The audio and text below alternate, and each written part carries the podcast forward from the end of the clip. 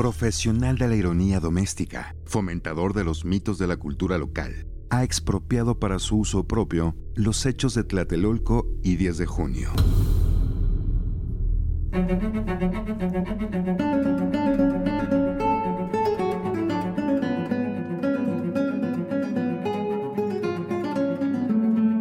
Los servicios de espionaje de Direcciones Federal de Seguridad y de Investigaciones Políticas y Sociales vigilaron de manera intensiva durante varios años al escritor y periodista Carlos Monsiváis, no solo sus actividades políticas, sino también sus actividades sociales y culturales.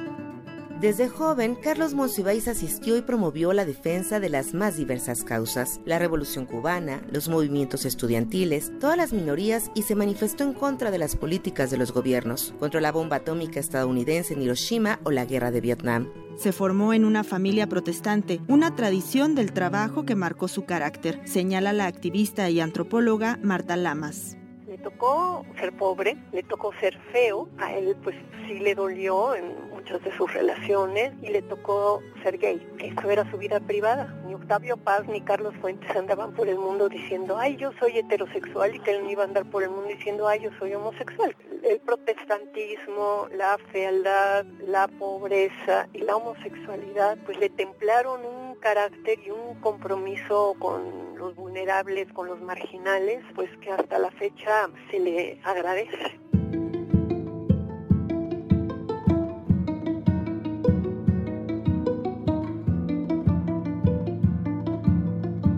Para el flautista mexicano Horacio Franco, la sensibilidad hacia los problemas de las minorías es lo que convirtió a Carlos Monsiváis en el humanista entrañable que hoy todos recordamos.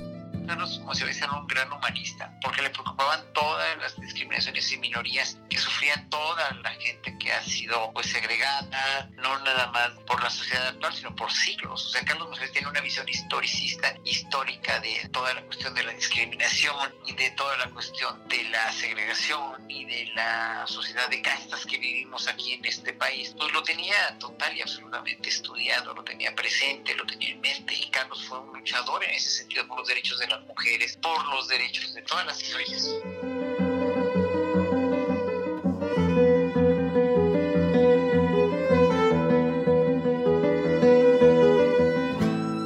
un activista contra la falta de derechos humanos y derechos civiles en México. Documentó temas mexicanos contemporáneos que expresaban los valores, las luchas de clases y el cambio social necesario para acercarse a una democracia plena.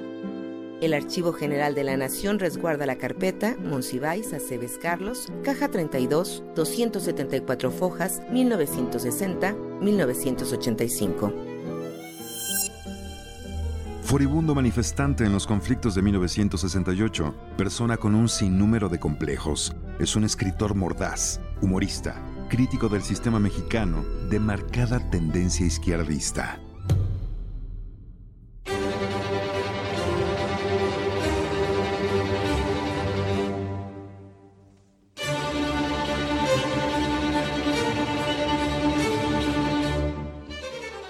En contra del autoritarismo se hizo presente en los medios de comunicación y promovió los derechos de las minorías sociales, religiosas y políticas, las prerrogativas indígenas con una marcada atención al movimiento zapatista de 1994, así como a defender la despenalización del aborto y los derechos de los animales.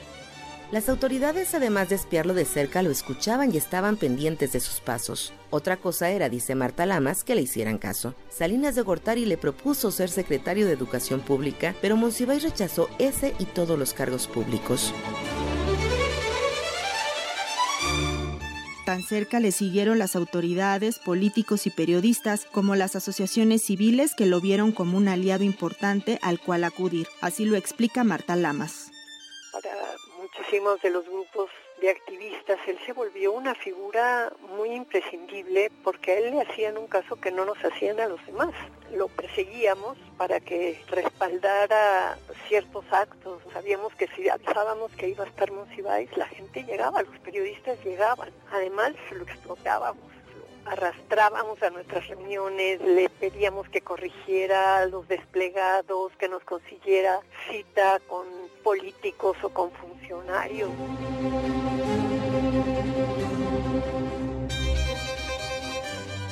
En el caso de la discriminación a las mujeres, considerar una mayoría como minoría y darle a las mujeres el trato de minoría es el punto central de todo este debate. En eso se ha avanzado mucho. Lo cierto es que ha sido una fuerza de opinión, de punto de vista, de perspectiva que está modificando la visión del país. Tú ya no puedes entender ningún movimiento sin la presencia cuantiosa de las mujeres. No puedes entender ya ninguna discusión seria de los grandes problemas sociales sin el debate sobre la despenalización del aborto y así sucesivamente.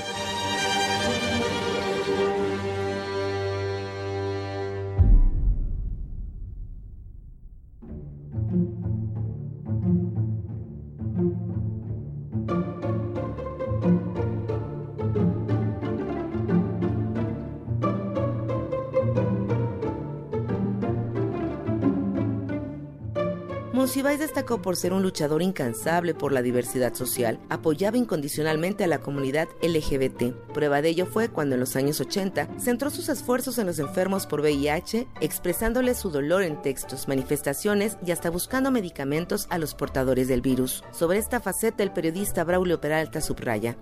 En su versión de Carlos, Carlos decía literalmente, si yo salgo del closet voy a ser atacado por los políticos y no voy a tener el poder intelectual que tengo moral sobre el mundo que se llama México, como el hecho de ser atacado por ser homosexual. Que eso es lo que hubiera pasado. Y vivir del closet y ser gay y hacer una vida pública era muy complicada en los años 60, 70 e incluso 80 al final, una persona con sentimientos y emociones como todos, dice Horacio Franco.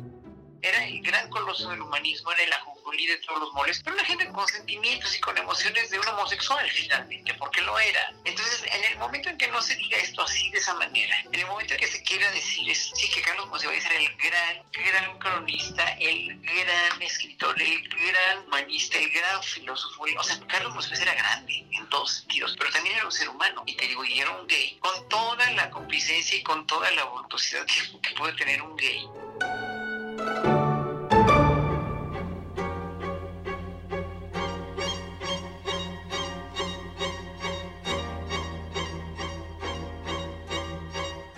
Marta Lama recuerda que Carlos Monsiváis apoyaba todas las causas que él consideraba justas, pero sobre todo a los grupos que tenían menos proyección, a quienes había más aislados. Son de destacar la inteligencia sin duda, el compromiso con las más diversas causas, pero sin duda la ironía que en todo momento estaba en Carlos Monsiváis.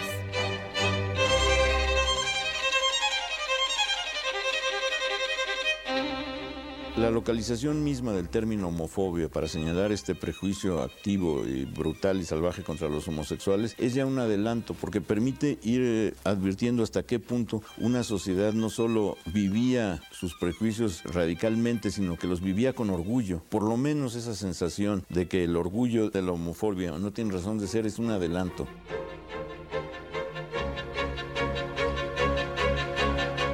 Más epítetos utilizados por el espionaje del Estado mexicano hacia el escritor.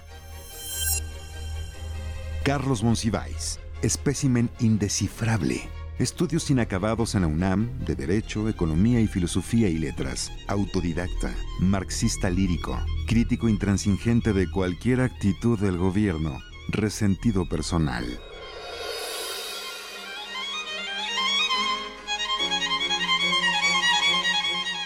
Así lo define en cambio el músico Horacio Franco.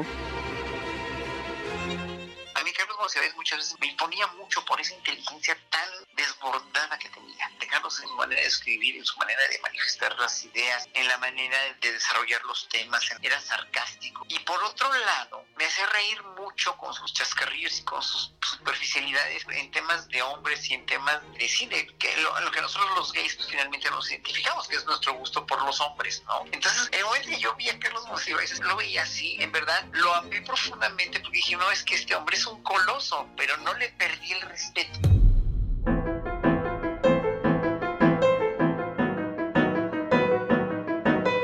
Con producción de Jorge Jaramillo, voz de Enrique Gil, para Imer Noticias, Carolina López Hidalgo y Amelia Rojas.